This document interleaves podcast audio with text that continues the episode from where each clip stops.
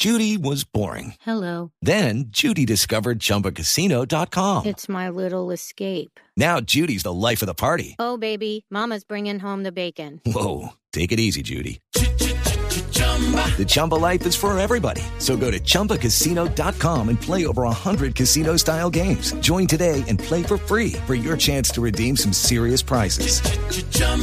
ChumbaCasino.com. No purchase necessary. Void where prohibited by law. 18 plus terms and conditions apply. See website for details.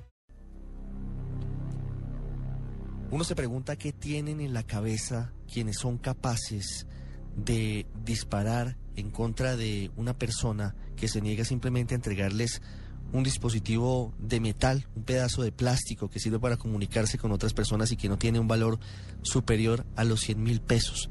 Eso mismo es lo que todos los días se preguntan los familiares de Jairo Lizarazo, la más reciente víctima mortal de ese terrible mercado negro que alcanza niveles internacionales para la compra y venta de teléfonos móviles celulares. Está con nosotros, aquí en el radar, Cecilia Sáenz, la mamá de Jairo Lizarazo.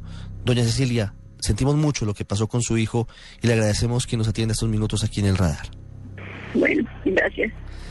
Doña Cecilia, eh, entendemos, por supuesto, eh, el dolor, no la vamos a molestar eh, mucho tiempo, pero quisiéramos simplemente conocer qué fue lo que sucedió. Usted, ¿qué ha conocido de, de la historia de lo que pasó con, con Jairo en, ese momento fatal?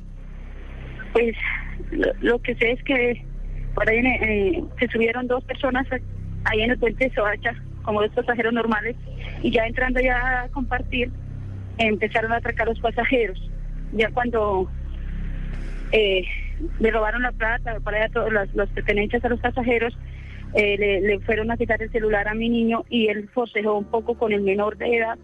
Mientras tanto, el otro tipo llevaba un revólver y porque me le disparó a la cabeza a mi niño. ¿Cuántos años tenía Jairo? 16 añitos, de marzo ya cumplía los 17. ¿Y él a qué se dedicaba? Él tenía un, él atendía un localcito de verduras ahí en San Nicolás, era el localcito que él atendía, él trabajaba allá. ¿Y era de él o, o él simplemente vendía ahí? Sí, señor, en ese momento ya llevaba poquitos días con él, sea, él lo trabajaba, pero Mm. pero ya poquitos días que él se había, se había hecho cargo del local de solito, lo había tomado como, como de él. Tenemos entendido Por que incluso a- había tenido una plata prestada para, para surtirlo. Sí, sí, señor, por eso fue por esa plata, porque no, no ese día pues, no alcanzó la plata y fue a sacar plata prestada para, para el otro día madrugar a Bastos para surtir el local. Doña Cecilia, ¿a qué horas eh, ocurrieron los hechos? ¿A qué hora se presenta el Eso asesinato de su hijo? De, como de ocho y media de la noche a nueve, el sábado en la noche. Mm. Él básicamente era quien sostenía la familia, con usted obviamente, pero él era como el hombre de la casa, según tengo entendido. Sí. Sí, señor, sí, él era, él era el hombrecito de la casa, era mi mano derecha. Él se había salido de estudiar para, para ayudarme y pues este año me había dicho que este año pensaba eh, eh, volver a estudiar, estudiar los, que iba a ver si podía estudiar los sábados, pero pe- pensaba terminar su bachiller. Pero desgraciadamente, sí, infeliz, me lo quitó la vida. Él pensaba graduarse de bachillerato y luego pensaba seguir estudiando. Él quería progresar. ¿Qué, qué sueños y qué metas tenía? Él él quería él quería seguir trabajando ahí en ese localcito y me había dicho que si más adelante podíamos eh, no sé de pronto sacar un préstamo o algo que alguien me prestara para poderlo comprar y poderlo trabajar pues nosotros para que yo pudiera estar con sus hermanos porque pues como yo trabajo entonces ellos tenían que estar solitos pues para que para que yo me hiciera ca- o sea, poder estar con el niño con mi bebé y con ellos Sus hijos son menores, eh, no Jairo, Sí. sino los otros.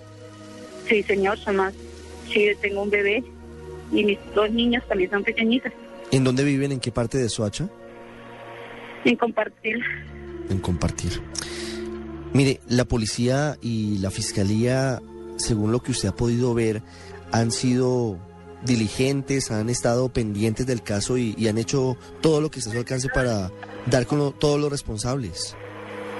Sí, sí, señor. Eh, gracias a Dios, primeramente mi padre, que eh, como que ellos han estado muy pendientes de este caso y como que le han metido las, las pilas ahí para, para ver si esto se resuelve. ¿Qué opinión le merece que ya estén detenidos dos de los responsables? Uno de ellos el menor de edad con el que estaba forcejeando su hijo Jairo. Pues me parece bien que los hayan capturado y esperar a ver qué, qué, qué pasa ahorita en la audiencia, a ver qué pasa con ese menor de edad, qué van a hacer, porque a veces por ser menores de edad los dejan libres porque la ley aquí en Colombia como que al menor de edad no le hace nada. Ellos pueden robar, delinquir todo lo que quieran, para eso sí no hay problema que sean menores de edad. Pues esperar a ver ahorita qué, qué pasa en la audiencia. ¿Sabe algo de ellos? ¿Le han dicho algo las autoridades de estos dos eh, delincuentes que mataron a Jairo Lizarazo, a su hijo? No, hasta el momento, pues hasta el momento sé que ahorita la de una o dos de la tarde la audiencia de, de ellos. Sí. Yo quiero hacerle una pregunta final, doña Cecilia, agradeciendo que, que nos haya atendido estos minutos aquí en el radar en medio de, del dolor, de la tristeza. Eh, pero lo más importante es eh, escuchar a, a una víctima como usted de esta absurda violencia que se genera solamente por robar un teléfono que no puede costar más de 100 mil pesos.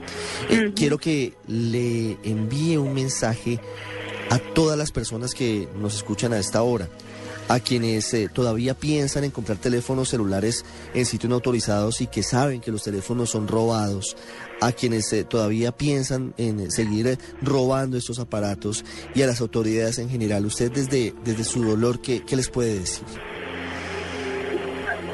Eh, sí, esas personas que, que a veces por un por un celular, que por, lo caro, por lo bonito, a- a veces pierden la vida por un miserable celular, una cosa que no vale nada.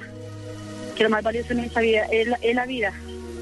Y a esos que, roban, pues pues no sé, o sea, son personas que, que, que, no se valoran, no valoran la vida la vida de los demás y, prefieren ponerse a robar por no, no trabajar, no y quitarle la vida a una, a una persona por, por 5 mil o 10 mil pesos, que es lo que les dan en el mercado negro, con un miserable celular. Eh, Y a las autoridades que de pronto, no sé, estar más pendientes, de pronto estar mm, no, vigilando más, no sé, un poquito más de, de atención a, a esos vándalos que andan por las calles matando como así.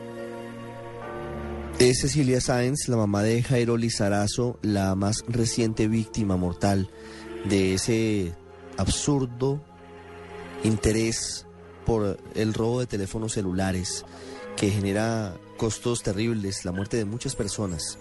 Tan poquito vale una vida en Colombia como para que se lleven a personas valiosas, a personas con sueños, solamente por quitarle un teléfono? Es la pregunta para las autoridades y para quienes todavía, insistimos, siguen comprando teléfonos robados, sin recordar que están manchados de sangre de inocentes. Doña Cecilia, gracias. No, señora, muchas gracias.